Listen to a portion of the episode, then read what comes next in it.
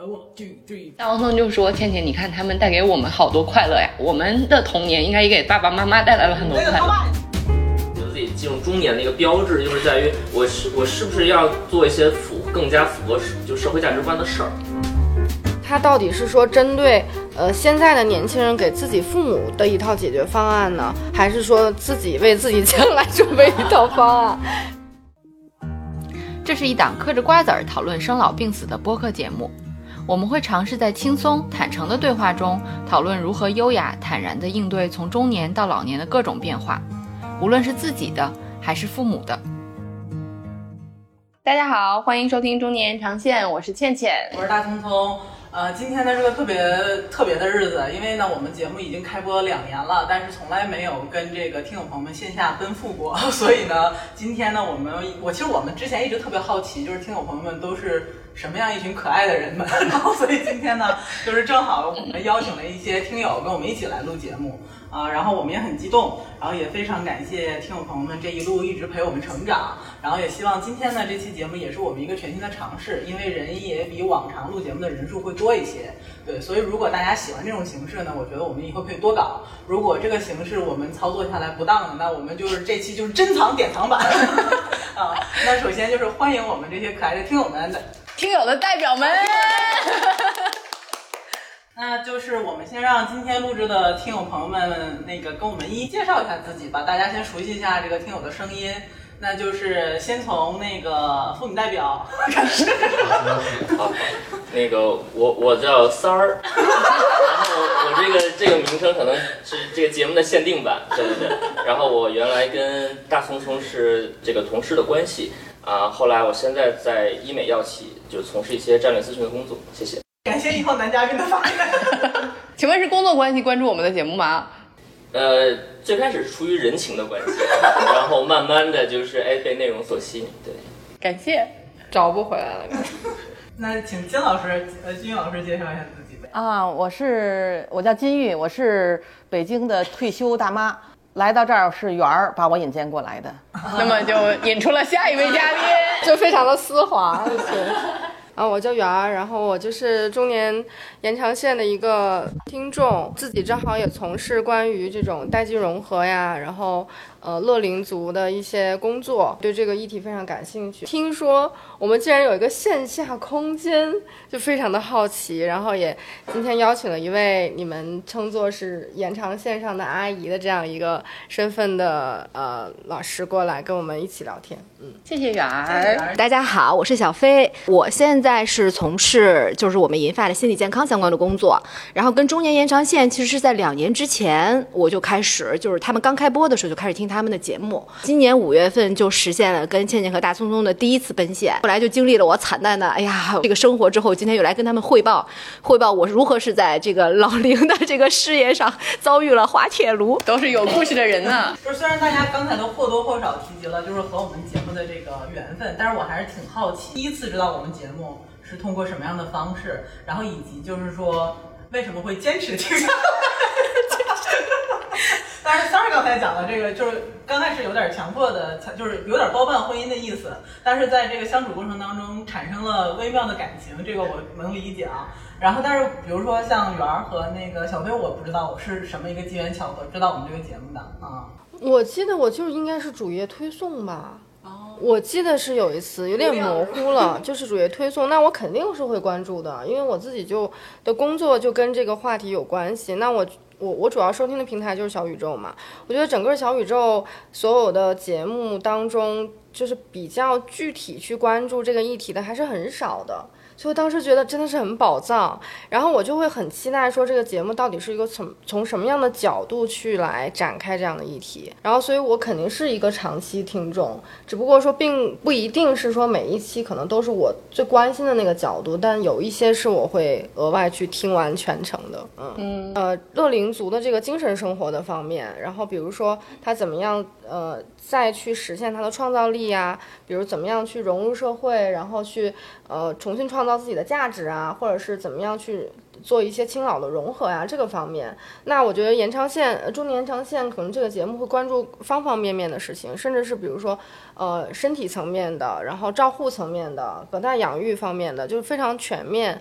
当然对我来说也是一个很好的这种知识的补充呀，或者是对整个比较全面的一个了解。对，但是我会挑一些当中我特别感兴趣的，比如说我记得印象最深的是有一个。就讲那个开养老院、创造自由的那个东西，因为我其实一直以来对养老院这个场域还挺感兴趣的啊。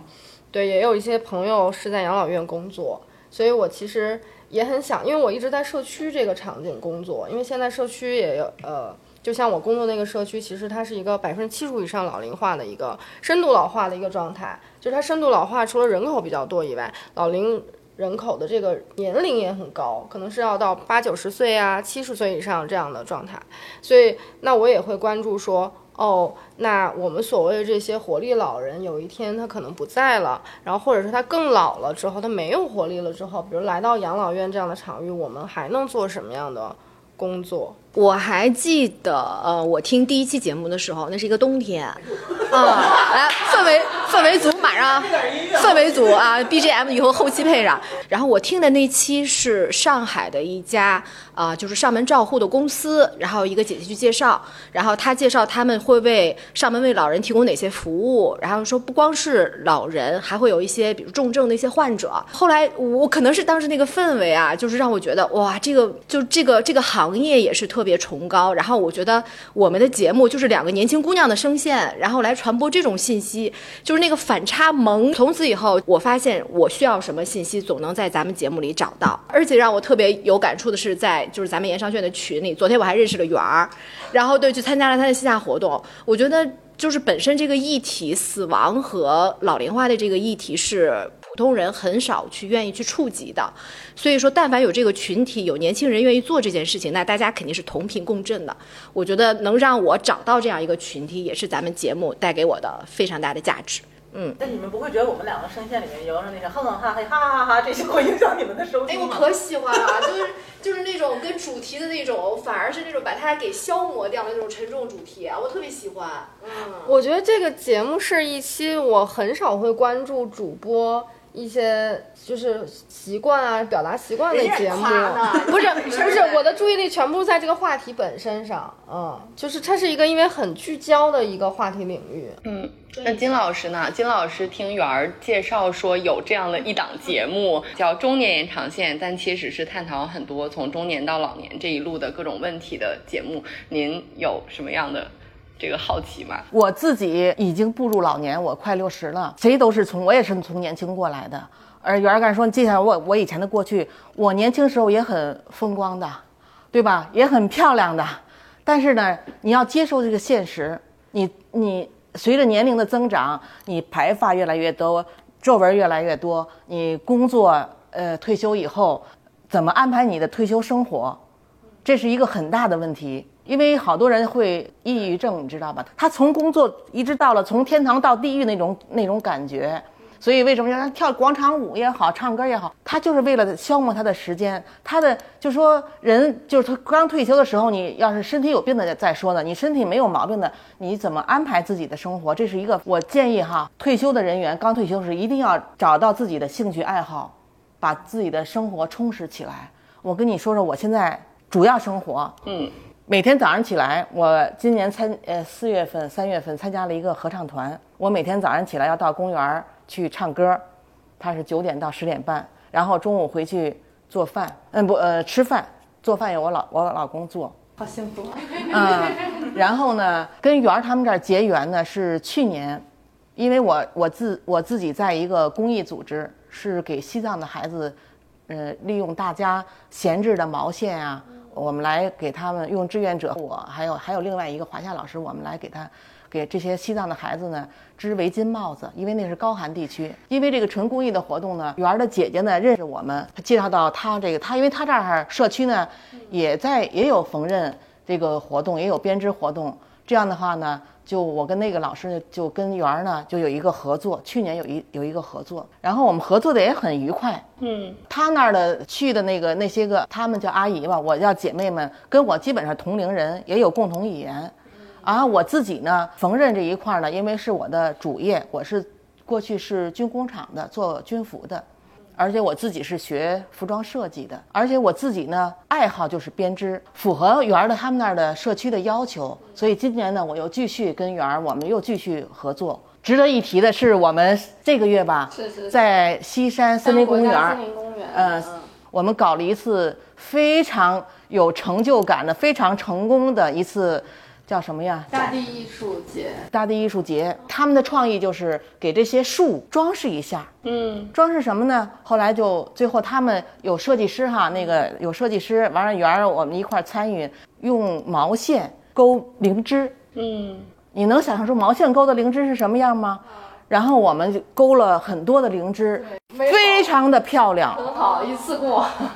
非常的漂亮。然后呢，剩了点线，我又弄了点蘑菇，结果这个蘑菇一致较好。其实他们没有这次没有要求蘑菇的，然后我剩了好多颜色的线呢，我就弄了好多蘑菇。没想到这个蘑菇和灵芝。就成了抢手货，最后拍卖好像拍卖出去不少呢。嗯，作品其实就叫寻找灵芝，因为它那个是一个跟环保一个环保机构合作做的一个，有点像一个嘉年华这样的一个活动。其中有一个部分，它是想让我们做一些大地艺术。啊，我们接到这个。呃，有一点像呃任务式的事情之后，我们就想说我们做点什么，然后就觉得灵芝，我们那个艺术家有一个艺术家跟我们合作，就是那个艺术家的想法就是说，哎，我们做灵芝吧，就是灵芝不是有仙草起死回生的那个意思嘛，然后它也比较灵巧，不用费那么多的毛线去把整个树都包裹起来，所以就是做了很多很多灵芝和蘑菇就缝在树上，就其实它就是个半圆的扇形，然后系在那个树上，对，嗯。上周吧，呃，我们去参观了一下。这些，你们叫阿姨，我叫姐妹们，看到自己的作品嘛，这么受受大家的喜欢，就说我们这些退休的人呢，还能发挥余热，还能取得这样的成绩，不能说成就啊，成绩就也很欣慰。除了刚才唱歌跟圆儿他们那儿当指导老师，我今年四月份呢，我又加入了东城的巧娘协会。因为我在小红书上嘛，看见中城产娘协会在招这种就是有手艺的人呀，是这样的。我说我就跟他们联系吧。我在那儿也当指导老师，也是没有报酬的。但是呢，我们可能出去讲课，就跟圆儿似的，我们出去讲课也会有一定的课时费。但是呢，我不在乎这个钱的多少，但我在乎的是我我还能发挥余热。我业余时间呢，还 还会去市集，嗯，摆摊儿卖我的手手工作品。这样的话呢，我我的生活很很很 很忙碌，我就没有闲着的时候。该就特别满，不一定能约到他的呢。所以金老师，其实刚才就是我们节目开始之前，您说，哎，我怎么介绍自己啊？就是是以之前的身份，还是以现在的身份？其实我觉得很多人退休之后，肯定都是，这就是我们之前说的嘛，心理上的就是社会角色的缺失。对，其实我们只能讲的，就因为我们没有体会过，所以我们只能就是讲的很冠冕。但您其实身体力行的就讲，其实您像现在时间已经这么充实了，您都还会觉得，哎呀，我怎么介绍我自己的时候，这个身份总归是觉得好像不像原来。那么光鲜，或者有一个这个社会认可的角色，对吧？但其实您看您讲出来，我们都觉得就好厉害。我现在也被社会认可了。我觉得你看圆儿他哈继继续跟我签约，去年因为也会有一段时间嘛，就说明他认可我，而且我跟那些个姐姐妹们处的也很好。就是可能有些地方我做的不是特别完美，或者说我的技术不是很全，一在学嘛。对，其实我后来也聊，从我们那个社区缝纫时间这个小组叫缝纫时间这个小组里面，也也听到另外一个阿姨，她叫边阿姨。我从她那儿才知道，其实过去北京补花它其实一个还蛮大的一个产业，就是它能够养活很多人。就像边阿姨她的老家，其实她的父亲就是创办了一个补花厂，然后带动了当地，特别是女性的就业，然后甚至有一点把整个村的经济都带动起来这么一件事情。好，然后就是，所以我会觉得。就是这些，我跟这些阿姨们合作也好，跟他们一起共创也好，也会让我了解到很多，就是时空不同时空当中发生的一些事情。这个我觉得跟年龄也不一定有关系，就是每一个年龄他都会有一些他很宝藏的一些属于他的一些记忆。现在就招募网友吧，通过百度招。我想学什么盘扣的、绣花的。盘扣我可以，我教不了，因为我是刚学，那是人家的那什么，但是。蘑菇咱可以教，蘑菇灵芝，灵芝，对，编织啊，然后勾蘑菇啊，这这都没问题的。第一期学员都在这儿坐着呢。我感觉可以让我妈去，欢迎因为我妈的手很巧，就是她什么弄什么十字绣啊，嗯嗯，什么织个毛衣啊，那那没问题勾个什么东西啊，啊，就织啊勾啊什么之类的。但是自己在家就是玩儿和就是一群人，哎呀唠着嗑，不一不一样的然后唠着啊嗑儿。然后圆儿他们还组。织，去年我们还组织一次，呃，助老助老活动，给社区八十岁是七十岁以上的老人，呃，送围巾，都是这些个我们社区的这些给他们，我们圆儿他们买了线，阿姨，像您刚才提到这个活动，就是您如果在做的这些产出，然后像通过园儿他们这种组织在反呃这个传达给高龄老人，您是不是会觉得自己超年轻的？是啊，嗯，嗯，都年轻过。我园儿知道我，我年轻时候，呃，非常传奇嗯啊，对啊。然后我我全场的追是吗？阿姨，对我我我年轻时候也很漂亮，然后工作做的也风生水起，是是很是是那什么的。嗯，我当时我眼光也很高的嘛。我给大家描述一下，那个金阿姨、金老师手上还戴着那个两个戒指，就是其实我觉得中国人其实不太讲究，就是这么装饰，就是多多戒戴戴多戒的，对吧？对，就是您一看就是很注重这个打扮。其实这个没有多少钱，这个十块钱买的，这个十块钱买的，没有多少钱。但就是是很嗯特别。嗯，也嗯对对对，我就嗨，这个是想我想多挣点钱，是个貔貅。嗯，我也希望我的付出会有回报。嗯、包括我我女儿也引为自豪。哎呦，我妈可厉害了，我妈可棒了。别人的妈妈跟她一样，同样的妈妈，退休了就是玩儿了，就是或者说，哎，我旅游去什么的。我我不太。不太说上非得去旅游，我我是比较好静的，我能一坐坐一天干我的手工，嗯，你不用管我，我就我一个人能能静下来。但是我脾气虽然很火爆，但是我能静下来做一天的手工。对我们跟金玉老师合作的时候，那时候我们之前做工作坊做过很长一段时间，就是那种旧物改造，就是我我们出一点小主意，然后跟金玉老师一起商量什么，他总能跟我们实现。然后我们就老说，为什么我们 没有这么一个妈？就是就很多人都会感叹啊，我们要有你这么个妈就好了。当然不说我们不说我们自己的妈妈不好，就是觉得说能感受到他女儿也也很幸福，应该是。我妈就是她一辈子就是这种随性过来了，所以到她老了，她就会说：“你不要要求我成为我不想成为的人，我成为不了的人。”就他也是一个很有自己的个性的人。我觉得我们身边的爸爸妈妈肯定可能都是这样的。那所以你们有会通过想分享我们的节目呀，或者就是这种像金老师这样的故事，然后想要尝试影响他们吗？吗？他都想让他妈来来来那什么了，加入加入那个有线下活动，他可以参加了，有有影响了吧？现在就有影响了。是是，就是因为我们这档节目的英文名叫做 Disrupt Age，对吧？它叫 Disrupt Age，所以就是我我在想，就是就是就是就是你会很好奇的想是，哎，它究竟可以怎么去 disrupt 这件事情？就因为它的中文名字叫叫中年延长线，它的英文叫 Disrupt Age，就是英文中文名字英文名字会更加的这个这个激进一些，就更加的有这个。这个主观能动性一些，所以其实，在听节目的时候，我会很好奇，就是这个就这样的话题，究竟能给我带来一些什么样的观点的输出？因为其实我原来也是做医疗投资的嘛，就是当然养老也是呃医疗这个产业链上比较重要的一环，所以就是在呃看呃听这个节目的时候，起初肯定是一方面是因为人情的原因，另外一方面是因为这个人情也就两气。谢人情。对，因为那个时候就是最开始的时候，就是从这个孙老师这边就是一直在在说，哎呀，这个完播率怎么怎么样，说这个那个哪哪哪的完播率又不行了，那在内容中年妇女的创业。就是可能做我明白比较技术性的那种。对，从商业模式角度嗯上在看这件事儿，但慢慢的，其实你就会从包括包括看有没有什么能对于工作上有些帮助嘛，对吧？不管是对投资人还是对标挺功利的的方来讲，那慢慢的你就会通过听不同的人去讲这件事儿，你就会有不同的角度去思考，嗯然后就是你也会去你也会去想到，比如说。它能够怎么能够帮助我去 disrupt 一下我的 age？我觉得这一点还是蛮、蛮有意思的。嗯，那你会分享给你你你三姑二二大爷什么嗯舅妈什么听吗？坦率来讲，我觉得内容，呃，有一点，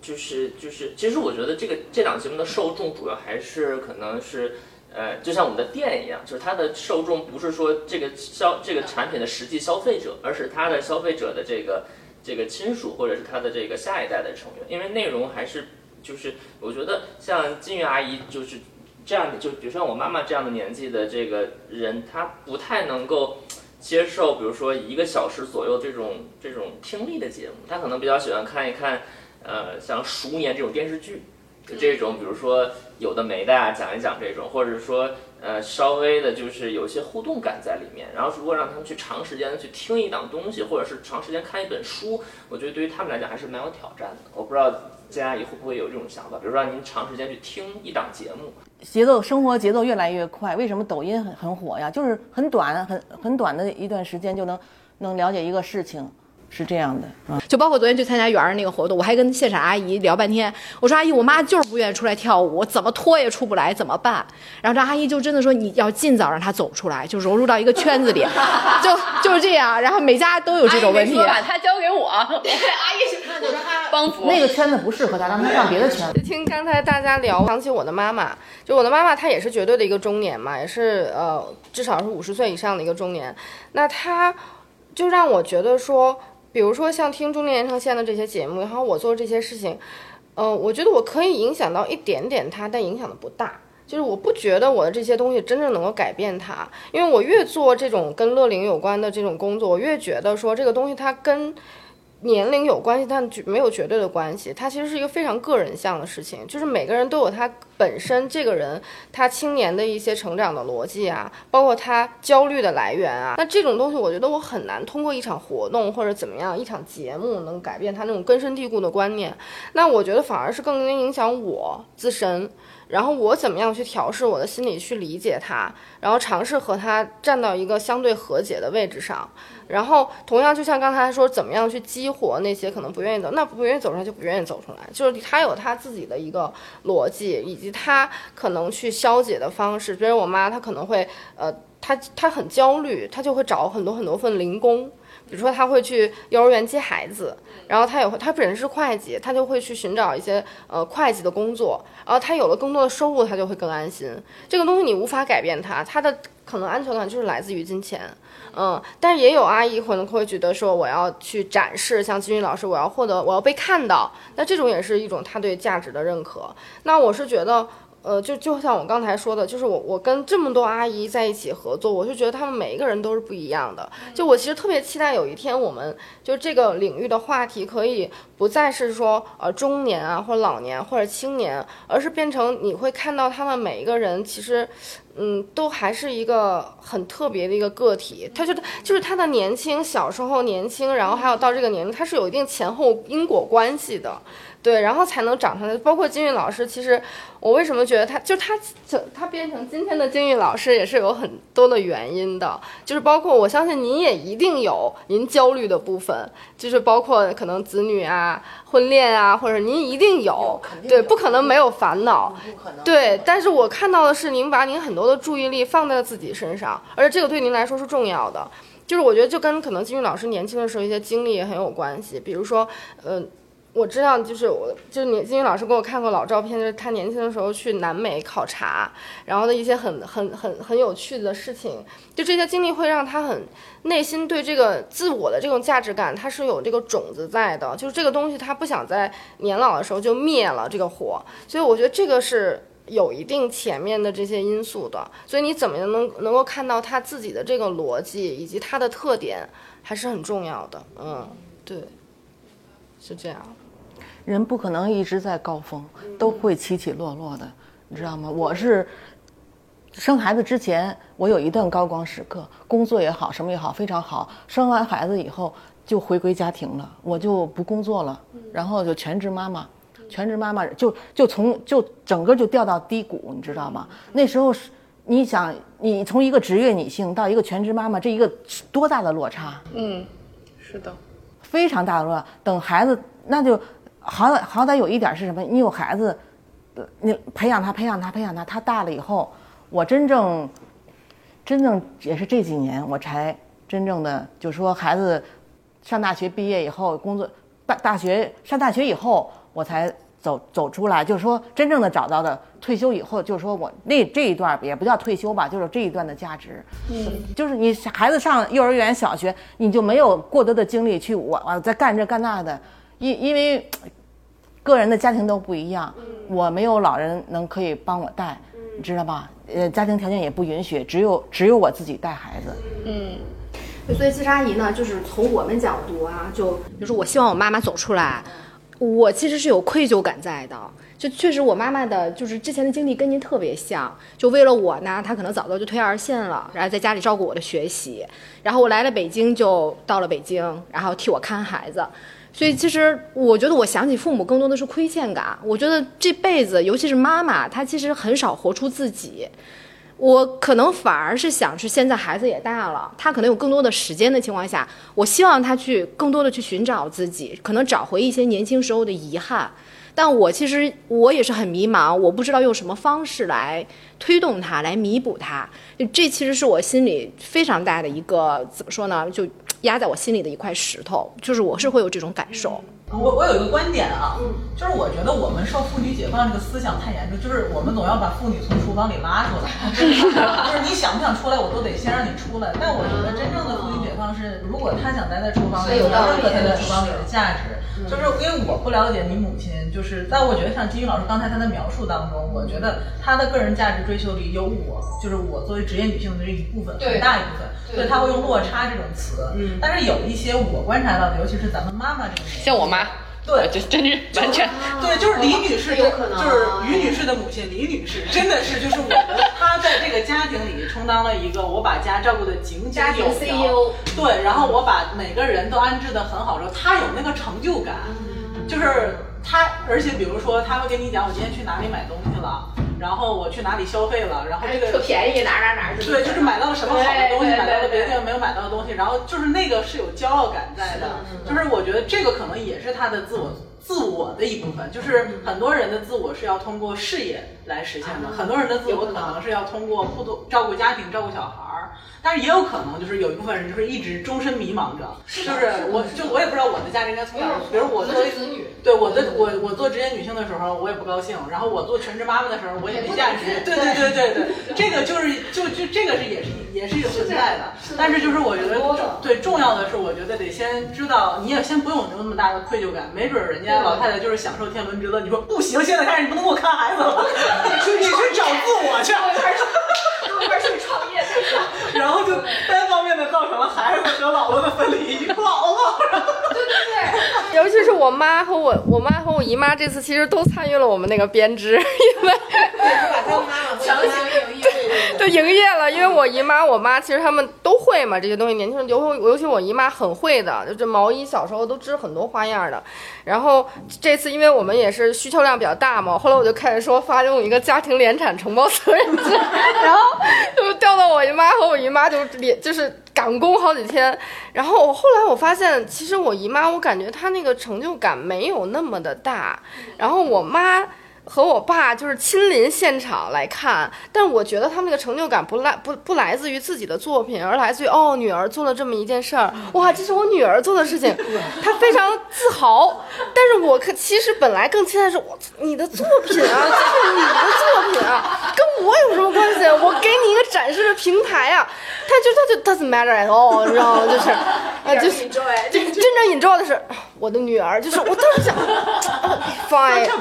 对，然后那一刻我突然就明白，哦，那他的价值感就是这个东西。那他因为你因为你自豪，对，比他看到他那作品摆在那儿，对对，但是我觉得这就是可能时代非常不一样的一点。那对于我来说。我至少到目前为止，我也相信，如果有一天我真的有孩子，他的那个成就感和我个人的价值是没有办法说替代的，甚至可能我的还要更重要，都是有可能。这是我们这一代人可能受教育的一个原因吧。那他你就是没有办法改变他，所以我就很认同你刚才说的那个东西，然后还有再说到说怎么样去激活，就是我我发现啊，就是金玉老师还有我们那些阿姨，他们每个人有他们自己的一个圈子，就是他们也有那个小同频的人，比如说公园的他们合唱的是一组的啊，然后或者是缝纫的是一组的，模特队又是一组的，然后那个那个舞蹈的他们是一组，他们有很多很多这种野生的社团。那我们能做的其实就是可能去找到这些野生的社团，然后。特别是如果我们有机会在社区，就是他们的家门口，他们很方便嘛。如果有这样的一个场合，给他们搭建一个平台，去做一些织补的一些工作，就是把他们和社会的这些公共的场域和青年人新的一些东西能做一些织补，然后做一些就有一些化学反应，我觉得就非常好了。就是他们，比如说，嗯，这个价值体系的人，他们自然会走到一起，就不用你去操心的这个状态啊。对，嗯，我猜就是在这个呃正态分布的状态里面，这个小组里面有一个最活跃的人，然后他可能是引领大家去尝试各种新的东西。但边缘的人可能也是需要，比如说金老师的小团体里面也是有那么一些边缘人会拉着你，花比较大的劲儿才能把他拉进来。但他可能就是会因为认可这个团队里面的 KOL，就会跟着参与不同的活动。所以就是先进带后进，在哦对小团体里面好像也是你说这。个点特别有意思，就是我们那个小缝纫小组，它有一个特点，就是说，呃，那个东那个小组的阿姨其实没有像戏剧戏剧小组的阿姨她那么乐于去展示自己，她相对静态。其实愿意缝纫的都是相对静态的一个一个工作。就这个阿姨，她们聚在一起，一个是她们本身有邻里关系，再一个她们呃。我觉得也是因为，就她更像一个姐妹聚会，就她们之间会聊一些，就是呃，就对他们那个姐妹聚会会给他们很强的那种呃这种友谊的加固啊，那种姐妹关系的加固啊，就像他们的团建一样。其实，然后还有一个场合就是说，他们可以通过这样的一个小组的活动去聊，一边织，然后一边交流，一边去聊一些可能在家庭内部聊不了的内容。啊，比如说很多阿姨会聊到他们年轻时候生育的一些问题，然后还有当时呃一些婚姻上可能不那么自主的一些问题，当然我就不不不展开讲，但是我觉得好像都是有一天想，就是说在家里不方便展开的内容，就是就主打就是一个一起吐槽，然后包括他们交流一些邻里之间的小的事情啊什么的，然后又通过这个事情又把邻里的关系给协调了呀什么的，就我觉得这也是一个功能可能。圆儿啊，你这是社区八卦集合地啊！他这是自自我形成一个生态了，已经。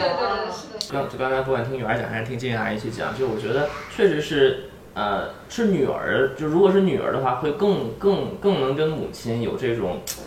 连接，或者是更容易去去去关注到这些，呃，可能可能男性作为作为作为一个儿子的角色关注不到的点，就我经常我说这种感觉，就是其实对，其实你刚才讲的有些点，我觉得还蛮有意思的。就是刚才你刚才讲，就是说，比如说妈妈喜欢什么之类的，就比如说，比如说我妈，我最近发现我妈特别喜欢 P 图或照片，非常喜欢拍照片。就现在就是，就我原来只我原来觉得他只是随便拍一拍，就拍着玩儿，后来我发现他就是在他在构图，他在构图。我觉得他是对着小红书去看构图，他跟我讲，比如什么，他就可能两倍啊、三倍啊这么去去弄。当然，我我我我我说实话，我这个节目刚才聊完之前，我其实没有很 care 这件事情，我就我觉得可能就是自己随便瞎玩一玩或者怎么样，就是他发给我图片，我就哦可以可以，就是这样的。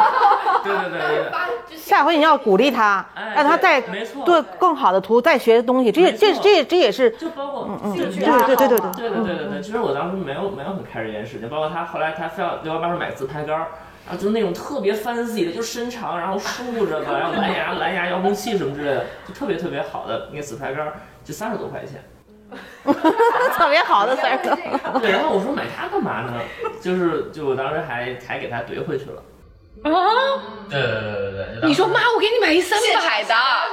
妈，我给你买三百的，支持。啊，后来买，但是就不情不愿就凑单，就凑三百减五十的时候买。但就是，但其实后来像聊完之后，就觉得确实是，就可能就对于就是母亲这种兴趣爱好的关注，确实还是比较少。也许他在这个摄影领域或者拼图领 P P 图领域，他就能发挥特长他能找到自我哎，你知道吗？那个什么小年糕影集，我不知道你们。小年糕，小年糕，而且我妈小年糕是做影片的，对他特别喜欢做那个东西。嗯，出去玩的时候，就是所有的人都指望着他去做这个东西，就别人都不都都不去做。对对对，然后当时我其实聊之前我也没有觉得这个事情是个，我只我只觉得其他人都很懒，就就其他因为其实老年人他学习的曲线不像成不像大人那么那么陡峭了，他可能他很依赖别人的。但我妈就感觉就聊完之后，我觉得哎，我妈现在是一个非常独立的人，她又能够 P 图，又能够构图，然后又能够去给人家做小年糕，就我觉得我妈还挺有意思的一个人。对对对对。我知道小年糕也是因为我们那个戏剧小组有一个旅行达人，就是我们曾经问过他们个问题，就是你们怎么用一个物品来形容你的人生？然后那个叔叔说的是万花筒。就说我的生，我的人生一定要像万花筒一样，所以是他的人生真的是就是没有一刻停下来，就永远在路上，就现在还在西藏，然后不停的在群里面发图片，然后每一张图片都就是那个图片都会用红字写着来自哪里哪里哪的问候，来自青藏高原的问候，来自北海公园的问候，就是永远在路上。然后他就是最爱小年糕，然后他有一天跟我推荐，就说你知道小年糕吗？你一定要下载这个软件，就是最好用的。然后其实他们也。也会用各种各样的呃手机软件，包括其实里面还会有一些打赏功能。就各种各样的功能会刺激他们去用用这个东西，然后我妈也是，就是他们现在已经不满足于照片了，就一定要是动态的视频配音乐的那种，然后整个是走起来的，然后 就几个姐妹有一些配合的剧情，你知道吗？就这种早安午安晚安 都都要用自己的照片，对对对，就非常 这是哪里的早安，是是是哪哪里的晚，是的是的是这样的，而且我发现就是我们对看待他们和他们看待自己对于美的理解是不一样的，就我每次。拍他们的照片，我其实特别喜欢他们本身真实的那个状态，我们觉得很可爱啊，或者很真实啊。但他们不是，他们会把自己 P 得很年轻，就有一些阿姨会把自己 P 到。就是也不是很夸张吧，但总之就是他认为的一种，就是更美的一个状态。后来我我本身一开始我就觉得，哎呀，你有必要 P 的这么夸张吗？到后来我觉得，那他这就觉得自己就是美的。嗯，可能我们老了 会更夸张。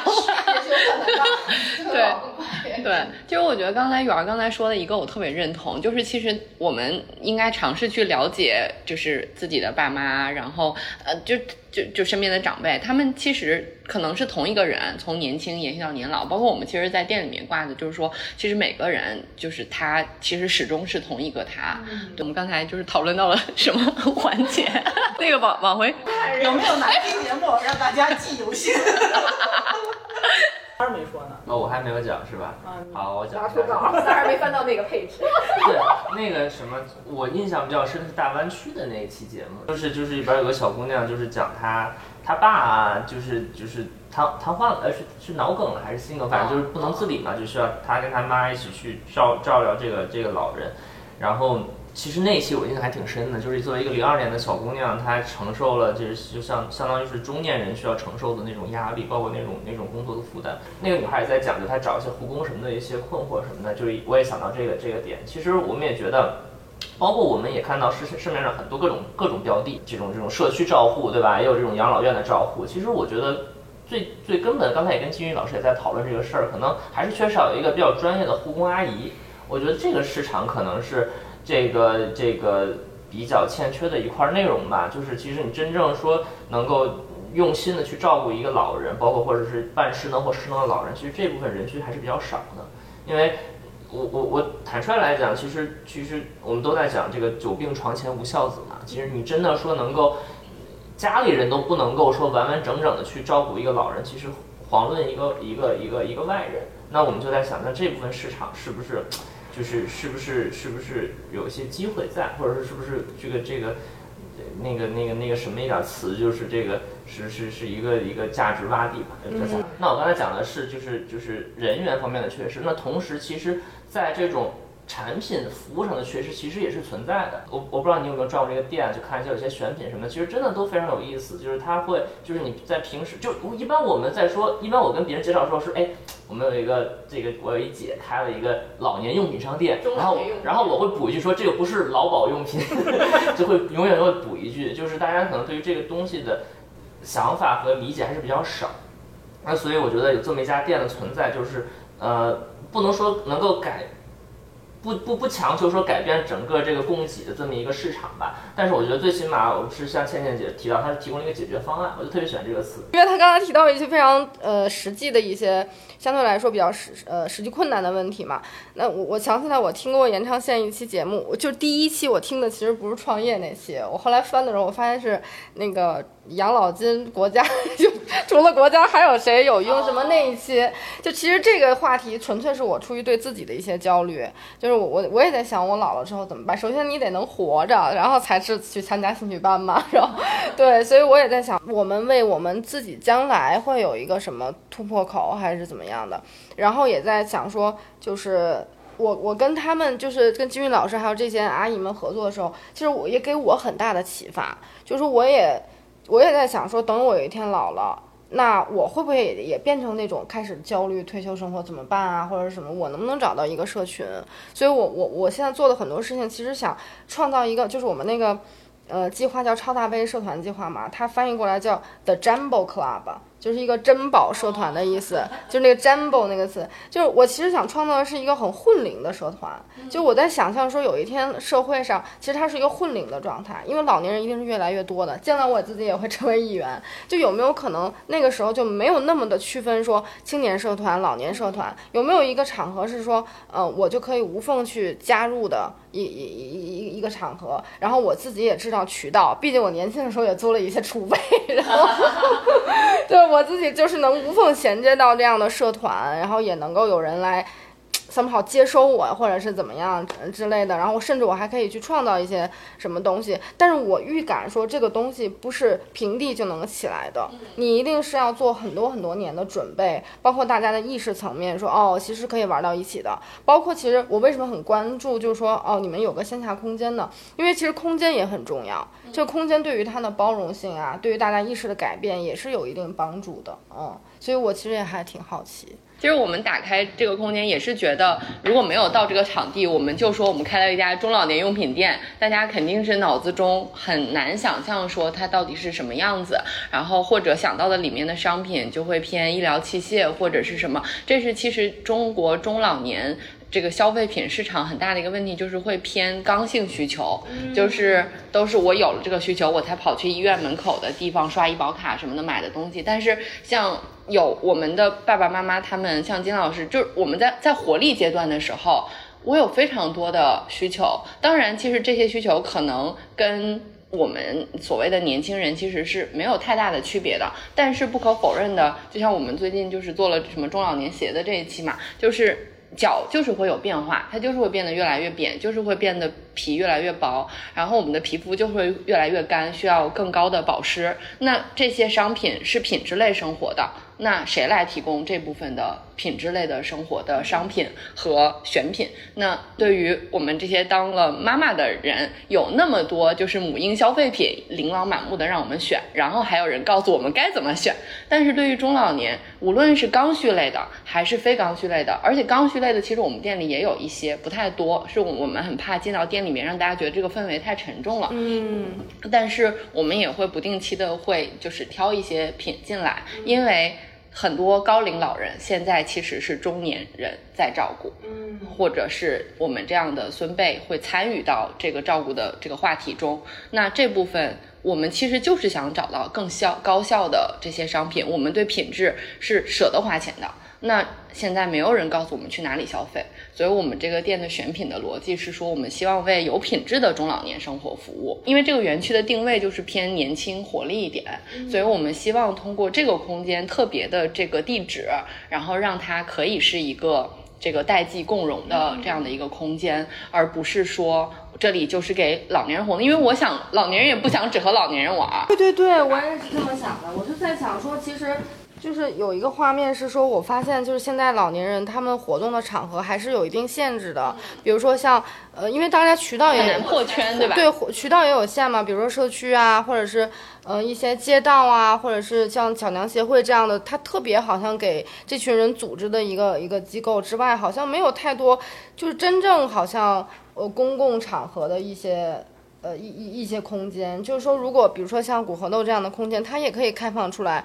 呃，让我们去做这些活动，我觉得也会很有意思，呃，因为它直接就是相当于抛给这些年轻人了，而不是说把年轻人还要邀请到社区里面来，哎，你看看我们现在有这样的一个事情啊，对，嗯，这样就会更平等。其实吧，我那个，因为我加入到巧阳协会是通过小红书，他那招募我加入，他那儿小红书上成立一个群，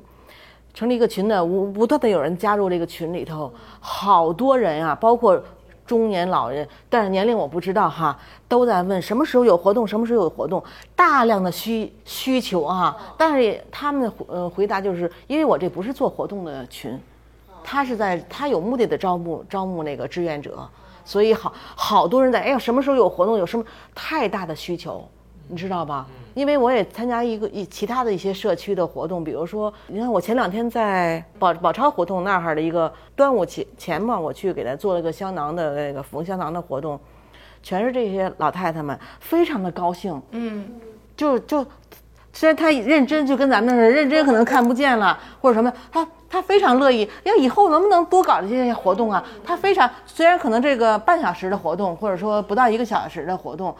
他非常高兴，一个是跟大伙儿聊聊天儿，然后那个，哎，我们活动能不能再多多搞点这些活动？非常多的人愿意参加线下活动。是的，是的，是的。我刚才甚至在想说，哎，我们那个戏会不会有一天可以在这边演？我觉得也还蛮可爱的，应该，嗯，就是我们其实对，就是你说的破圈，也就是说，我我我我我我做这个戏也是觉得，其实它的受众现在是很小的，就是好像没有。呃，就是大家对于戏剧也好呀，或者是呃素人剧场的认识，好像还没有到这个阶段。说好像这些叔叔阿姨们其实也是可以去以以自己为素材去演绎一个角色的。所以我会觉得，呃，就是有古河豆这样的空间，它其实已经做了一些就是。也不说改变吧，就是激发人意识的一些事情，然后再可以延展下来的，就是你们也做了一些很多非常实际的，比如说呃，你说刚性需求也好，非刚性需求的一些事情，我我觉得这方面也很也也很想要延展。就除了说呃，就是比如说比较精神生活的层面，包括他呃身体上的一些不适啊，或者说子女之间的一些关系啊，这些东西都都都是可以展开的。然后可能你们线下空间也会有一些。呃，商业上的尝试啊，我觉得都是可以融合的，只不过我们可能还就是每个人他的想象不一样，就大家是可以彼此拓宽这个想象空间的。我的感受啊，就端午带我女儿出去，然后上场几步就有一个关于儿童的一个活动，嗯，那然后甚至现在都卷到什么程度？健身的话，针对女孩有专门女孩的健身场所。然后我闺女特别不解，说这还要分男女呢？我们自己都分不出男女。所以其实就是 就是这种感觉，就针对针对下一代，可能就是作为就是我们这个有消费能力的这这一代人来说，可能更愿意为下一代去做一些消费。所以从这个价值导向上来说，可能儿童的那些活动就更多，但可能我们银发一族的就会比较少。啊、但其实我觉得圆儿这个建议特别好是什么呢？我昨天最大的感受就是视觉上的冲击，就叔叔阿姨特别美，然后绿色连衣裙、红色的裙子。因为我昨天就是跟我妈交流，我妈昨天说，哎，我到七十岁的时候还不知道能不能站起来，然后我就拿出了那个七十八岁阿姨就在那儿踩着凳子表演的那个照片，我说你猜猜这个阿姨多大了？就七十八岁的阿姨，特别矫健，穿的都是啊闪闪发光的衣服。所以就我妈看到那个图片之后，我能看到她眼里是有光的，就哪怕从这一点，我觉得对他们也是有益的。他们说啊，我原来到了七十八岁，我也能活成这样。反而不是啊，我七十岁还能站起来吗？对，所以这个这是昨天我觉得是是就这个活动，如果真能展示到公众面前，就是让大家哪怕有视觉上的冲击，都是有意义的。其实我也承认说，他们那些阿姨其实有他们一定的特殊性。比如说那个七十八岁的阿姨，她其实 somehow 出身名门，你知道吗？她比如说她的呃，她其实是那个原来是小姐家庭，比如她的那个邻居是格格，她从小就有这种文艺的种子，然后包括呃。我也承认，不是所有的阿姨都到这个年龄可以这么的光鲜亮亮丽，所以我们在设计这个戏的时候，其实我们也有一些把观众设计进去的部分，比如说让你们会有一些互动啊什么的。其实这个东西我们还挺想要继续延展下去的，就是包括我看你们的空间也会有一些青老融合的部分，就是我们在社区里面做这种呃社区营造的工作，我们也会发现，就你让青老融合，它。就是只是短暂的一小时是不够的，就它仅仅是哎，比如说哎呀我转一圈什么的，好像它也就是这样了。它它一定是要有一个一段时间比较深刻的交织，它产才才能产生那个情感的过程。所以我们也在想说，未来如果这个戏或者是一些活动可以延展下去的话，怎么能让一些青年人更深度的参与到这里面来？就甚至这个青年人也是，就你们不再是台下的人了，有可能是跟他们一起演对演员了。这这些人，我觉得那感觉会更不一样吧。嗯，圆儿其实一直在尝试。你像我们这个活动，并不都是老年人，嗯就是那几个小姑娘来，嗯就跟他差不多大小。什么戏啊？就是叫《无限续杯旅行社》这样的一个戏，嗯。就旅行的概念是你出门买菜也是一次旅行，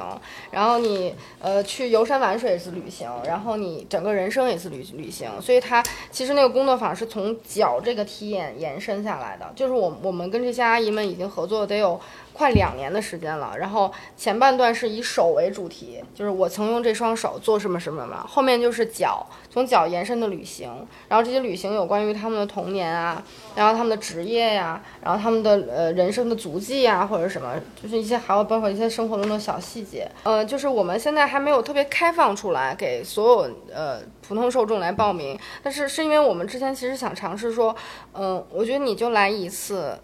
那个效果一般啦，就是说你也就是个打个照面这样。其实有很多很多这类型的活动啊，大家热闹一下啊，亲老爷啊，你好，阿姨你好，真美什么的。对，就我觉得就就那样啊。所以就是我们这些跟呃，因为他每个我们这个超大杯社团每一个小组都有触发者，触发者就是刚才呃阿姨说这些年轻人，他们跟这些阿姨们合作的时间要一年以上，就是每甚至隔周每隔周都会来。就那个状态，就是你你你已经跟他非常熟悉了。包括这次我们做那个大地艺术节，其实黄河因为就非常熟悉了，所以大家就是就可以直接搞创作了，而不是说去建立关系啊什么之类的。但是这个东西我知道它其实非常的实验，就是它不一定是真的可以一下子普及开来。然后我们也会想要说，除了这种非常深度的，也可以做一些更加有连接性的一些一一些事情啊。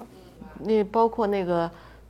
珠江美术学院那个呃，对对对对对，孙他研究生嘛，他也跟跟跟园儿合作，跟我们。非常成功，就就带他们去央美看展啊，然后讲一讲，非常成功。就对，就是他们那个学生帮我们预约了嘛，就是当时也是，其实有一个这个呃央美这么一个工作室叫原地快闪这么一个，他们做在地化创作的这么一个工作室，然后跟我们那边有一个合作，然后其中有一个学生，其实我觉得他是有这个意识的，就他想有一个深度的合作，他不仅仅是想做一个呃有 idea 的一个 demo，他本身是学家具设计的，他做了一个推推车。然后那个推推车上面是毛茸茸的，然后可以推到很多公共场合。然后他希望能给，就用这个推推车来触发一些事情。然后我说，哎，那你的推推车就给我这缝纫小组做招募算了。然后就把那个阿姨的作品放在他那些推推车上。后来他就觉得说这个可能还不够，然后他就跟那个缝纫小组的阿姨有了一次工作坊，就让大家去呃创作，就是说你最喜欢的这个地方的一些呃，我们在那个院子里面嘛，就说你创作一个你这个院子里面最喜欢那个角落。然后他要做，做完之后他就去带到他的毕业展上去展。其实毕业展就是很多人嘛，他每个学生也只有那么一小块地方。我没有觉得他很高规格，但是呢。呃，就是他就很重视这件事情，他就觉得说，我呃这个毕业展可能做一些东西给别人看，可能还没有说我自己更满意来的重要，嗯，然后他就就组织，我们就跟春游一样，然后组织大家就是呃打车过去，然后他跟我们提前约好，然后大家说，然后很多阿姨都感叹说啊，我的作品登上登上了最高学府，可能是这种。这种这种认可，他们还是非常开心的，嗯，但是只是说，我觉得这样的机会特别的少，太少了，嗯，就非常稀有吧，只能说是，嗯，就整个整个局面，我觉得是没有打开的，现在，嗯。但是你虽然说没打开，对于我们来说，我我们的作品能到那儿去，这这一生中一一件非常，对于个体来说，对对，对我们来说，这一生中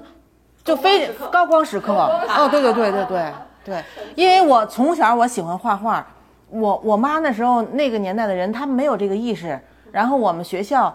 就是美术老师把几个学学画画好的给你弄一个美术班，没有意识说把孩子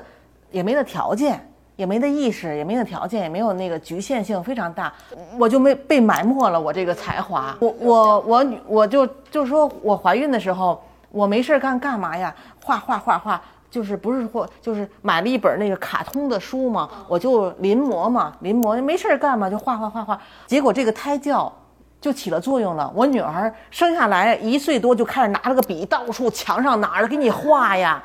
所有能画的地方，什么报纸，反正是所有能画的地方，家里墙全给你画上。哟，我说这孩子喜欢画画。完了就一岁多，然后就我我就开始教他在在家里画，那种纸上画，反正在这，然后两岁多看出来了，完了在幼儿园的上，他从从一岁多就是开始上托儿所，然后两岁多就上幼儿园，幼儿园老师就说这这孩子喜欢画画，幼儿园里有美术课吗，说不让他上美术课，让他给咱画脸谱去，他那个就楼道里是光装修的嘛，就好多装修了好多那脸谱。不让我们孩子上画画课，让他给把那脸谱都给画上脸谱，完了挂到墙上，就老师就就看出来了。然后我说，哎呀，这我也教不了。然后我说给他报一个班儿吧，因为我们家在和平里住，和平里四小呢是美术那种叫什么呀？孩子幼儿幼儿幼儿的那种美术班儿，然后给他报了一个美术班儿。哎，这样的话呢，就一点一点的就开始学学学，一直从小学到中学，然后一直在学美术。孩子说：“我也不放弃，他喜欢，那就这学吧，就培养吧，就这样，一直到大学也是艺术生，到现在工作也是跟艺术有关，就我就说这个啊，所以就说怎么说呢？就当妈妈的一种成就感，你知道吧？能把孩子培养出来，呃，当母亲的一种成就感，虽然可能说不是很大的成就，但是呢，也哎，你很谦虚，太谦虚了。”我觉得对于对于孩子来说，就是那么小就找到自己喜欢的东西，然后并且一路坚持，而且就有爸爸妈妈支持。因为有很多可能自己喜欢的东西，爸爸妈妈是不支持的。对对，然后并且到现在，然后您又以他为荣，本来就是很幸，而且他自己又很喜欢，这是好幸福的事情。我们这个节目就是包括到现在开店，有很多人会进来，就先第一句话就是中年，哈哈哈。有的人就会觉得，哎，不是我，拜拜。有的人就会觉得说，啊，我已经是中年了，大家看到没有？还有的人说，什么是中年呀？然后那你们店干嘛的呀？就是或者说你们这节目干嘛？中年这几个人是都多大岁数啊？就是可能我觉得大家对于，就像刚才圆儿讲的。人生阶段就是年龄是一个标准，但它是一个很单一的维度。但是不管怎么说，我觉得大家对这个节目或者说对这些话题感兴趣，至少可能已经是在过去的这个人生里面产生了一些的感慨和和一些一些一些感悟，才会关注这个话题。然后呢，我觉得对这个呃，我们叫中老年或者是说未来生活感兴趣的人，肯定对于自己的这个将来的生活也有也有一些想象。然后，所以我们也很好奇，就是说，大家对自己以后刚不管是老了，所谓的老了之后，还是说以后自己未来的生活是一个什么，有什么期待，或者是说觉得这个，甚至是往大一点说，这个社会应该变成一个，希望变成一个什么样子？三儿，你先发言吧。专业 Q 哦，好的好的。三儿有稿儿，每题都有稿儿，内幕。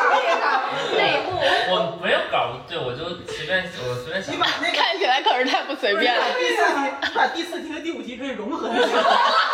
是正有此理。对，是这样。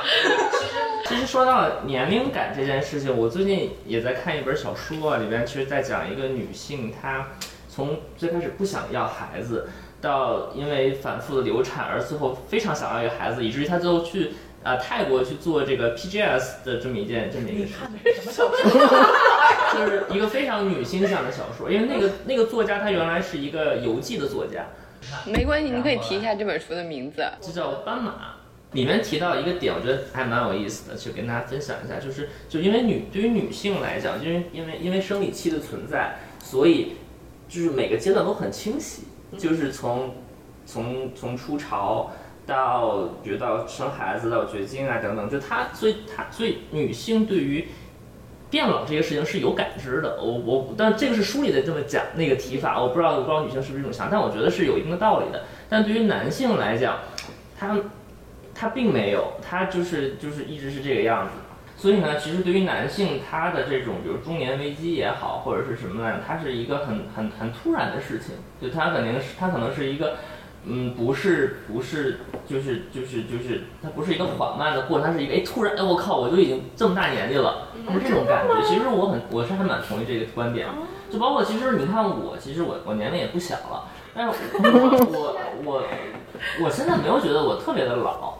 就是就是不管从心确实也不老你。确实也不就不管是从心智还是从体能上来讲，我觉得我都不算特别特别觉得特别呃觉得哎不行了，我已经这种感觉。我觉得就包括之前也听我们的节目也讲过，就是说就是说怎么看这个人变老嘛，有几个维度吧？就有心智上，有这个体能上等等的这种。那我觉得其实可能对于我来讲，比如说变老的标志，可能就比如说是，哎，比如说我我我再推不动这个这个这个哑铃了，就是因为其实我其实我觉得小时候人好的一点就是在于目标感很强，我觉得这个是年轻的一个一个标志，就是哎，我知道我要这个赚钱，我知道我要去考清华北大，我觉得这个是年轻人的一个一个一个标志。我觉得反而到中年之后，这个目标感就不强了。就是我我比如说我我我我拿到了，就是比如说这个以社会标准来衡量的，你能拿到的一些东西之后，其实你的目标感反而不强了。我跟你说，退休以后，好多人就没有 没有更，对对对，就加个更字。对对对对，那可能就是我跟你接着你这个打断一下哈你，你这个变老嗯，女人为什么比你们怕变老？女人到了五十岁更年期以后，四十四十呃五十岁左右吧，更年期以后，极度的衰老，你知道吧？皱纹出来了，这脸就垮下来了。然后好多人为什么就去做？你你是做医美的吧？为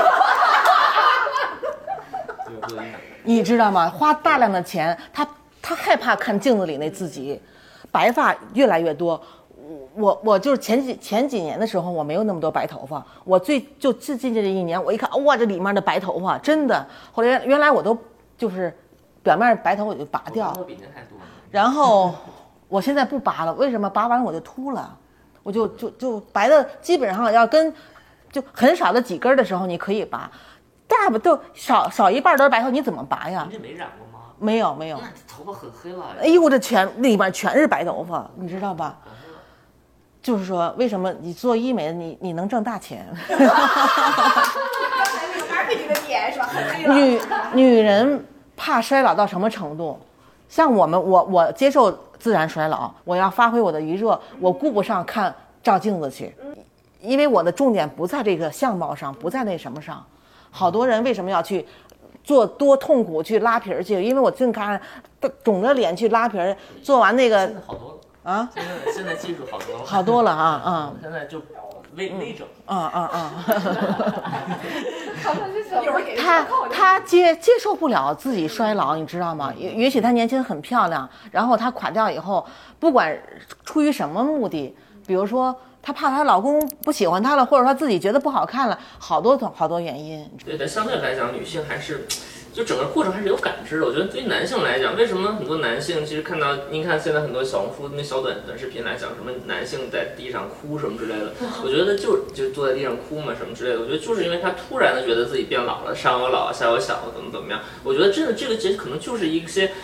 特定的时刻去去 trigger 的，对吧？它不是一个渐进的过程。我觉得，我觉得这个是男性相比女性来讲的一个弱势。当当然我我不，但这个相对来讲，当然当然女性是是很不容易的，这个这个的这个这个有点大家都理解你，大家都理解。有点有点有点搞搞性别对立了。我有一个问题，那那既然你意识到这点了，你你会焦虑吗？就是你你你你会为你将来某一个时刻突然感觉突然变老的那一刻而焦虑，以及做一些准备吗？呃，圆儿这个问题就是我后面 要要要要，就是因为我最近也在也在也在思考这个问题，因为我其实我对原来对对就是这个没有怎么太多想过，但后来包括看书，包括其实也也在想，就最近觉得自己进入中年的一个标志，就是在于我是我是不是要做一些符更加符合就社会价值观的事儿，就比如说要不要去想生孩子、结婚，嗯先结婚再生，这是社会价值观。原本我不会想这些事情，就原来觉得，哎，就是就是，其实自己能干很多事情的，对吧？你明知道你自己是要去抵抗这件事儿的，但是你还是忍不住会去想要不要做这些事情。嗯，我觉得这个可能是我最近觉得中年会就是那个点对你的一些对影响。嗯、对，就有时候你会去想，就忍不住会想这这些事情。我觉得这个可能是一个点。我觉得另外就是从这个容貌这个角度来讲，就是你你你你做完医美这个行业之后，其实你也慢慢也会有一些感觉。就这些点，其实你原来是没有什么感知的，但是你做完这个行业之后，你会觉得哦，哎，男性也应该去打一些眉间纹或者什么之类的。就这种，就是你也会有一些，就我我觉得，我觉得我我其实我觉得阿姨那个话说的很对。其实其实其实容貌焦虑这个事情，确实是也是中，我觉得也是中年到中年的一个标志吧。嗯嗯嗯嗯。就我突然对你的脸产生了怀疑。我没做过这东西。对，我做过，做过，做过。对，我我 本来觉得往这一坐就觉得哇，这么粉嫩的脸配上这么稀疏的发量，做过很简，就是因为为了体验嘛，就做过一些项。所以对未来的期待和焦虑是，焦虑已经表达了，期待吗？刚才阿姨也说到一个点，就是其实我也我也想回应一下，就是原来我我看过一个电影叫做这个《决胜二十一点》，我不知道你们。听说过，对对对，他讲就是一帮就是就是我忘了是哈佛还是这个 MIT 的，对吧？哈佛的，然后他们就是成绩很好，然后他们要去赌场跟人的那个就是就是去去去去 PK 人家那个算法，就是他们主人公有一句话叫做“人生需要这个”，刚才阿姨也讲，现在差不多差不多的话，就人生需要呆走一次，就你需要去去去去有一个时间让你去很闪耀。我觉得我前中青青少年阶段就是我高中。就我上了考了考上我们高中这一点，对于我来讲是一个 dazzle 的一个 moment。那可能我觉得我中年之后，我希望能够找到我下一个这样的时刻。嗯。但这个时刻我现在还没有想到，但我希望不是结婚生孩子。嗯。对对对。可能就是靠节目出道。哎，有可能是，对对对，就收获大批女粉丝。对对对。接下来就是我们就收信了，然后就流量变现啊！我给你想想这个问题。哎，该阿姨了。阿姨阿姨。啊，焦虑，其实啊，不光是，可以，可以没有焦虑，可以只有对未来的期待。不是不是，这个，那个，我就说为什么把自己弄得这么充实？一个是呢，我上面两边的父母没有了；一个是孩子呢，不结婚，不谈恋爱，他也不想生孩子。你们年轻人有没有这种想法？哈，啊啊啊！所以啊，我我我以前吧，我特别想他大学交男朋友，然后呢，工作以后呢，有那么一两年呢，就走人生。刚才他也讲到了，走人生正常的这个轨道，结婚生子啊什么的，这个呃正常的。我们呢，趁着身体好呢，还可以帮他看看孩子带带带孩子，这是正常的家庭。现在呢。他呢，对这个谈恋爱他也不想谈，尤其跟我说我就是不生孩子。开始我我可能还跟他有点就是怎么说呢？我说怎么这孩子是这种想法哈？后来这一段时间呢，我我慢慢的我也接受，我接受孩子的选择，因为从小他小学升初中的时候就是他自己选的学校，焦我的焦虑就是那一段的焦虑就是我希望他结婚生孩子，走上正常的人的就是这生活，但是呢。我还跟孩子有一有一段矛盾，我们俩有一个有一个月不说话，因为他有自己的社交圈子。按照我们传统的家庭来说呢，我就说你应该正常正常的交男朋友也好，然后那个我说要么就就就结婚，你别出去玩去什么的了。结果他就不愿意了，因为嫌我推他了，逼他了。然后我们俩有一段矛盾，我也在反省自己，我不应该这样说孩子。然后呢，在我过生日的时候，跟孩子就和解了，我也不再催他了。你结不结婚，交不交男朋友，要不要孩子，我不管了，我管不了，因为他是一个独立的人，我不再焦虑了。催婚可能你也遇到过，嗯，父母特希望那个结婚生孩子，他好好像他的任务完成了，但是呢，孩子想的跟我们不一样，他认为跟我这个不合不合适，不合适结婚，不合适那什么的话。他看到的可能是我，如果离婚了，如果我的家庭不幸福，怎么怎么怎么怎么，他会想那那方面的。后来呢，跟孩子和解以后，我没有再说过一句催他的话。你自己的，我就说你你出去玩，你去玩吧。呃，晚上尽量早回来，注意安全，这是我们提醒。以前我规定几点几点必须得回来，女孩子不放心嘛，对吧？我一想想，他有有自己的社交圈子，他有自己的安排。他有时候妈，我看个演出，晚上会回来晚一点，我也接受。你看看演出，他也因为你太早了，可能你让他九点回来还没开始呢，对吧？他说我在哪哪哪看演出，或者说你告诉我地址，或者你我得打车，我在回来路上我就放心了。反正我睡觉也比较晚，我现在接受。包括那天有一个人说你你现在接受你们家孩子不谈恋爱不结婚，假如给你领一个同性的回来怎么样？我说我也接受，我接受孩子就是我给你带到这个世界上来，我把你抚养成人，你现在大了，你的一切我都接受，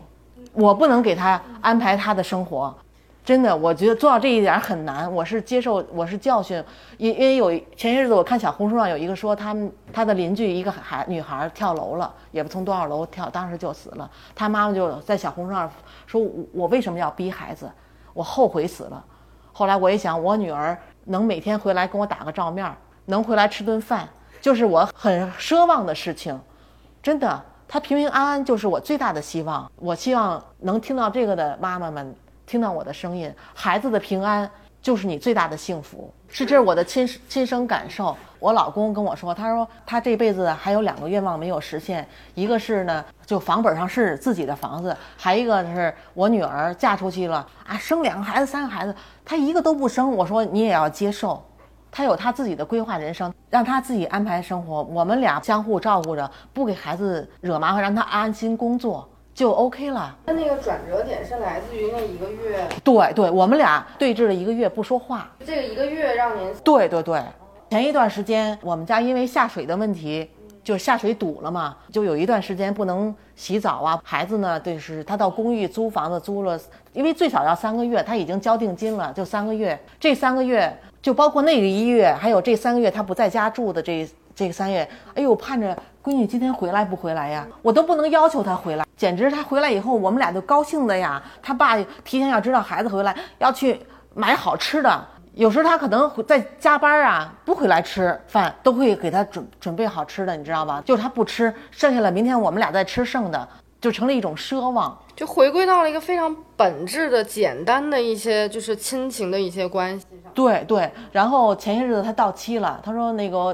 给我打那个呃语音，就是语音电话，他说妈，我那个呃准备雇一个货拉拉，因为毕竟这三个月他也有一些行李要拿回来。你想在那边的床单啊、床罩这些东西要弄弄回来也是。他说我雇一个回来。他说，你在家吗？我说我不在，我说让你爸去接去。以前我我居然。我居然说出来，我说你出去租房子吧。我跟他就是有矛盾的时候，我说你别在家住了，我说你出去租房子吧。我拿成一个要挟孩子的一个手段，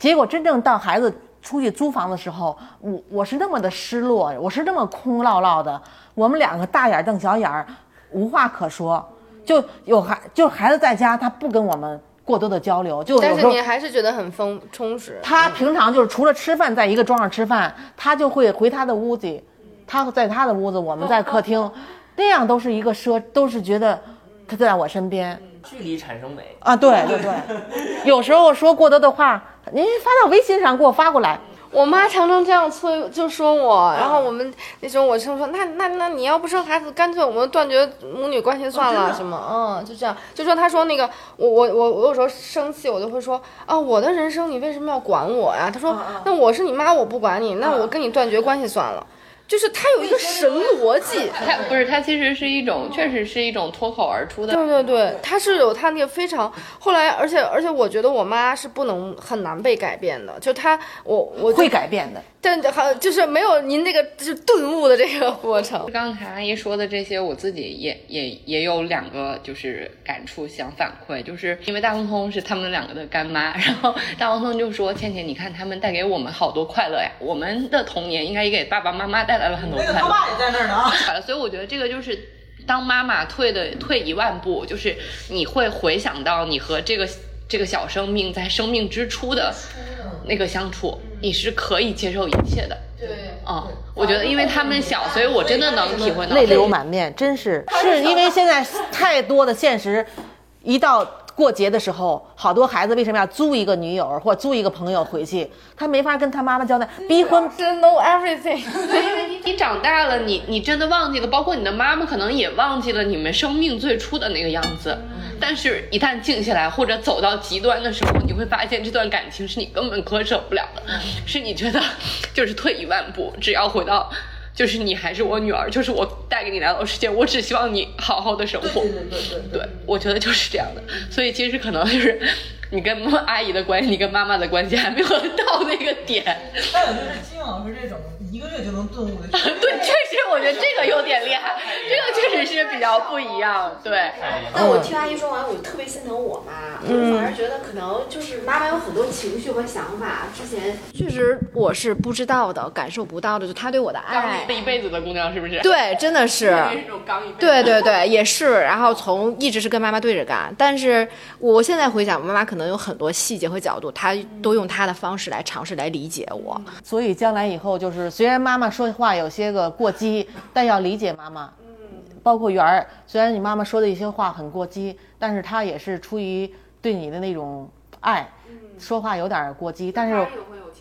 对对对，是是是，所以所以我现在的方式就是，其实就是要跟他保持一定的距离，就是有点。就爱之深责之切吧，就是你你你没有在他那么身边的时候，他会暂时忘掉一些东西，哪怕是一种麻木，他就可能有更多的时间，不得已要放在自己身上，因为你总要学着和自己相处。就是我的妈妈，其实她是她和自己相处能力是差的，我觉得 some somehow 就是说，虽然她也也能给自己找一些活儿干，她但是其实她还是不能和自己相处，否则她就不会找找那么多的工作去填满自己这个生活了。所以我我觉得我我越来越跟她保持一定距离，我觉得对他来说和对我来说反而都是一个很好的事情，嗯。然后大家会觉得很多事情突然变得简单了，就是就像你说的，回到那个最初的时候，其实事情会变得更简单，就把那些叠加上去的那些期待啊，或者是什么东西。我赞同圆儿这个距离，分开一段时间，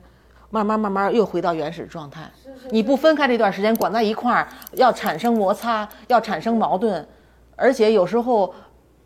跟亲妈有时候会吵起来，或者说妈妈跟女儿会很很僵、很僵、很僵。产生分开一段时间，哎呦，你会觉得哎呦，我我我我生活中少不了少不了他，我我要慢慢慢慢，哎呦要找又又回到那种那种状态，挺好的，真的，我我这这种这种距离我是比较赞同的。嗯，对我我我我觉得就是。呃，我我虽然已经三十岁了啊，其实也不是很小了，但是我我跟他是一个心态，我觉得我自己还非常的年轻，就是好像很很多东西还其实没有完全开始，我甚至觉得。三儿，我觉得他就是，其实我刚才听你在讲的时候，就讲说，我觉得老的一个状态是要不要。呃，随大溜，随随大溜，随着社会。就你有没有想过，那可能不是社会的大溜，那可能是人性，就是到了这个年纪产生的一种本性上的一种变化。所以刚才金宇阿姨，呃，金宇老师提到那个点，其实我也想，我也想跟您呼应一下，就说您孩子现在不愿意生孩子这个点，就特别像我书里主人公的这个人，就他最开始他是一个，他是他是 Magic Circle 的一个律师，就是一个非常非常非常牛逼闪闪的这么一个几个律所的一个律师。就是您知道那种人对吧？他没有时间生孩子，怎么怎么样？他就是有一次是意外怀孕，然后他就，但是就是就是流掉了，然后不小心流掉了，然后之后他可能二三次再也怀不上了，就突然就受到这个母性的召唤，所以可能确实有那么一些点，可能就会就会就会促使他，比如说结婚呀、生孩子什么的，就顺其自然的。对对对，我觉得这是是，所以呢，我现在我女儿交不交朋友我也不催。我说你要遇到那合适的了，假如哪天你遇到合适的了，他就想，他就想结婚，他就想生，为他生，想生孩子，那是那是很自然的事情。你越逼他，他就逆反心理。因因为包括我就拿我自己说了，我也是三十多岁结婚，三十多岁生孩子。哦，那不，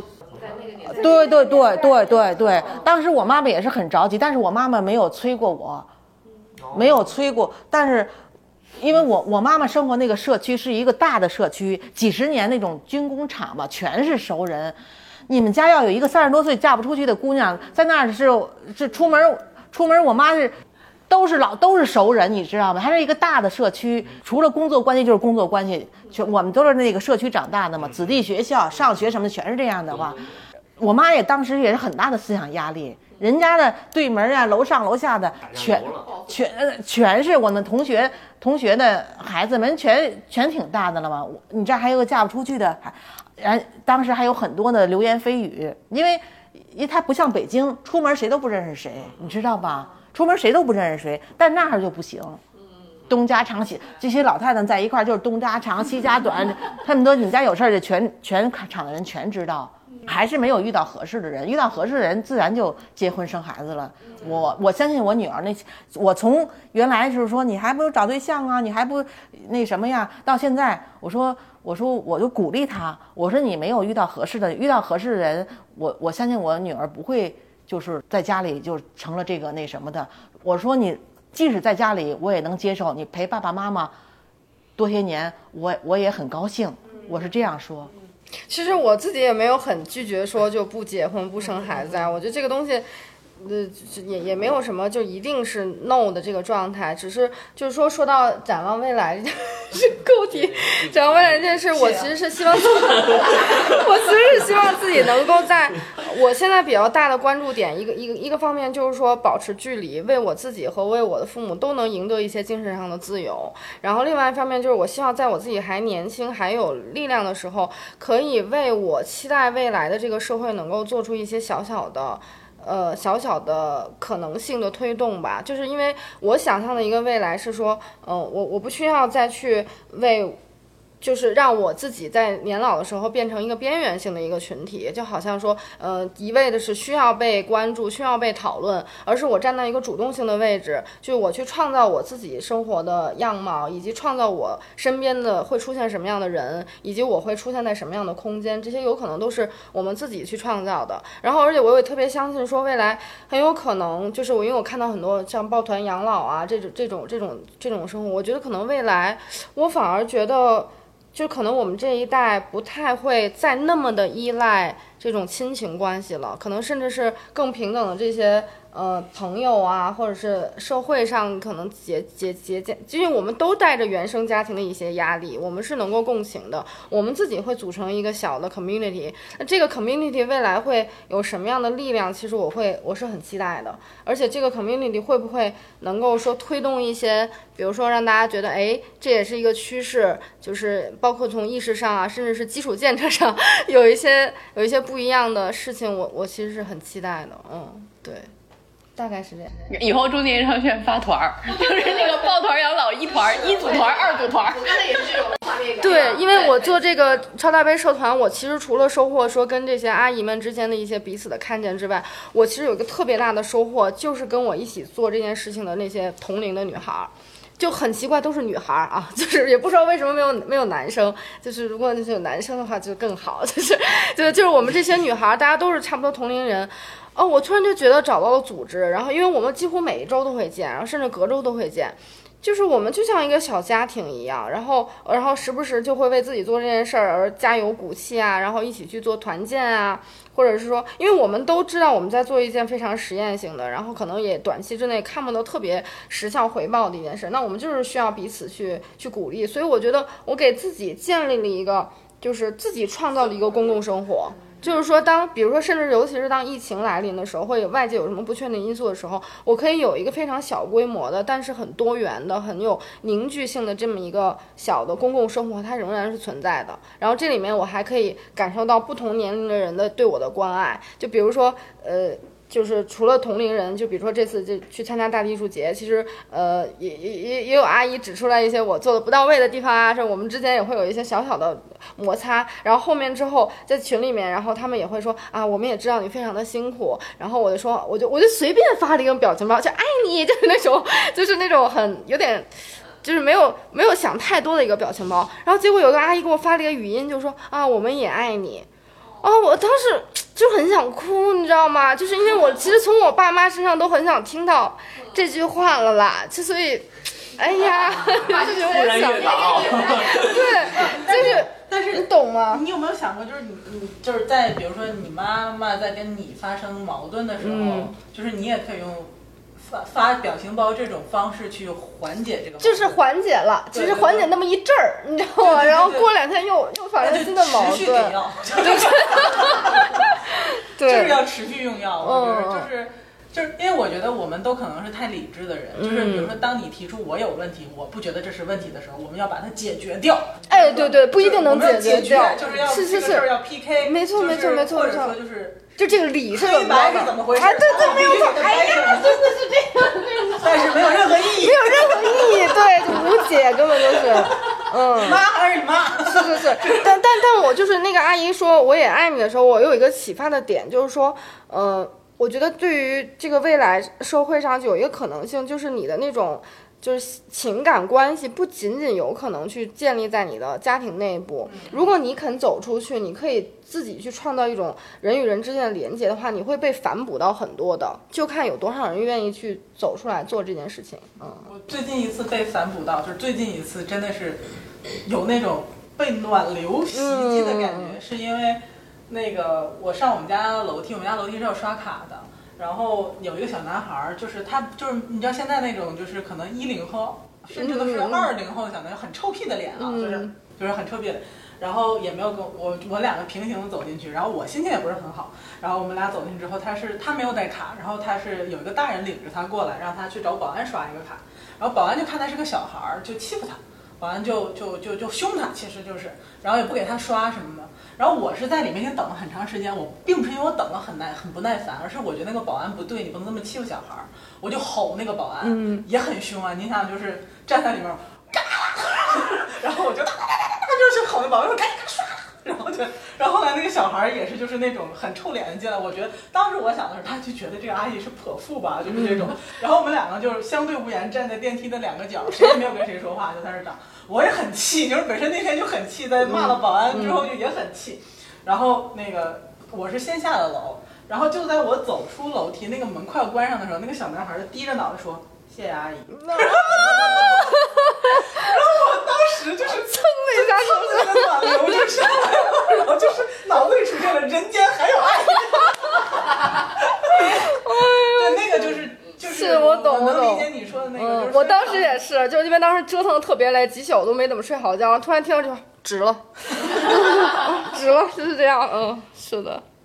哎呀，就就怎么说呢？其实我为什么就刚才听你们说完以后，就今天参加节目，我最大的感触是什么呢？就是确实是，呃，一个人他这一生他就是这样过呀，为什么非要按年龄给他划分不同的阶段呢？对吧？就是，所以我的感触是我可能说让我想一下我老了什么样，我我永远不会承认我老，我就永远在中年延长线上这个线上啊，就一直延长到我灰飞烟灭，就这种感觉。就是刚才圆儿说的那种万花筒的色彩，我很喜欢啊、就不管怎么样，我肯定是花里胡哨的，就站着我也是花里胡哨的跳广场舞。躺着要花里胡哨。对，坐轮椅，我那轮椅一定是那个 带带金边儿的啊，我肯定是把它装饰的特别好。开一个业务给你，就是定制轮椅手绘，好吗？啊，我可惜，真的，我觉得就就是吧，我出去我的轮椅，对对，灵芝都给我绑上，是吧？为你这个心态鼓掌。对，不服老，不服老，真是这样的，心不老，永远不老。对，我不服老，对不对？就说他说呢，我不服老，我就不老。嗯，其实这些阿姨们也是，就就她们就像一个就跳一个舞蹈的动作，你就感觉她的手在无限的往前延展，整个肢体在无限的往前延展，而且，嗯，就有人可能是非常非常呃用力的，然后非常舒展的，但是她都是在一个无限延展的一个状态，但是也有一个人他可能就停下来了，就这种状态，嗯嗯。就你刚才说让我想到那个画面，就他们跳舞的那个画面，在这延长线上要勇于尝试。我吧，原来你你能想象出我穿旗袍什么样吗？你能想象出吗？我从来没想过我能穿旗袍，我穿成旗袍什么样？一会儿我给你们看看我穿旗袍照片。最近那巧阳协会又让我们练瑜伽，你能想象这个一个大胖我一百四十多斤练瑜伽吗？我们把瑜伽的裤我也买了，还有比我重的，还有一百一百四五十六六六十斤的也要练瑜伽，所以可能可能在这延长线上要有无数次要自我突破，突破以后你就很精彩，越来越精彩，所以不老。永远不老，为什么呀？我一次突破我就年轻，我就这么想，我突破一次我就年轻一次，我没白活。我没想到我还能穿旗袍，对吧？我我一辈子拥有我一自我要我自己去定制一个旗袍，我不会的，因为我觉得我我没场合穿，我我也不符合那气质。但是一会儿我给你看看照片，人家居然说我们是宋氏三姐妹，我们那三个老太太，三个老太太，一个一个六十六，我一个五十九，一个六十，一个我我五十八，居然真的是不一样。还有一个是瑜伽，我我不能想象我练，我说我那个大粗腿大屁股怎么能练出瑜伽来？他说都可以练，不分年龄，不分体型。我有时候都有点不我我这这个这个突破我还没有实现啊，就是旗袍我已经实现了，然后这个瑜伽还没有开始，呃，装备已经到了啊，瑜伽瑜伽裤已经买了，我也准备尝试。然后那个会长还将将来让我们去走时装秀，我想想我这个体型能走时尚秀，他说可以，那我也在我也准备再尝试。可以可以，缝纫的领域也可以再创新高。对对对对对对，本来我们还有一个，就是希望每个人给中年延长线提一些小小的建议。鉴于我们都已经聊得如此热热络了，想必大家也没有什么建议了。我准备了一个小建议，请讲，哇，你真的好好玩啊！考虑一下吧，未婚。你就是每次没有没有没有，我就是是这样，就是因为呃，我也一直听我们的节目嘛，因为我们叫中年延长线，但是我觉得现在的选题更多的可能还是哎，比如说是照护啊、养老啊，就这样的话题，就是不是以后我们可以讲讲，比如选题更偏年轻一些，比如说是不是三三十多、四十多，这样也算也算中年人呢，对吧？就是我们是不是针对这些人？是不是可以去做一些选题什么的？那这部分选题就就可能就更更宽泛一点，就是对于我们来讲，是不是收入更广一些，收听率更高一些，更容易变现一些，你所有的建议都非常 constructive，是不是？是不是？整个就是主打一个。哎，老妹儿手叫过来。各位各位各位中年人可以提报一下选题，好吧？我们来安排没有没有，下。这我就随便想的。哎，我我有一个小建议，就是我其实还挺期待，就是这个节目未来可以有一些比较具象化的形象出现，就是因为我们讨论了非常多议题型的、话题型的、群体性的东西，就有没有一些非常个体性的东西，然后由此带来出一些大的面向，就还蛮期待的，嗯。比如婚恋问题对，也不不是说婚恋问题，就比如说你从一个具体的人开始，就是那他其实身上会有很多很多复杂的问题嘛，而不一定是说我们今天今年我们就聊照护，我们就聊婚恋，我们就聊什么什么，嗯嗯，对。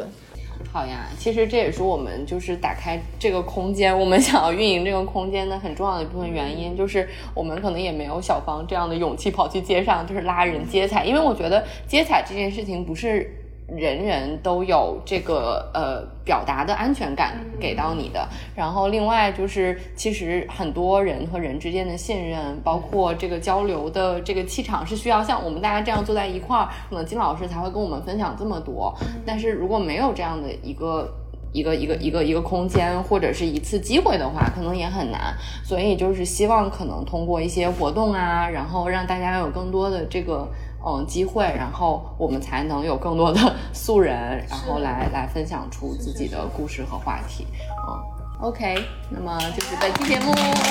谢谢大家聊得快开心。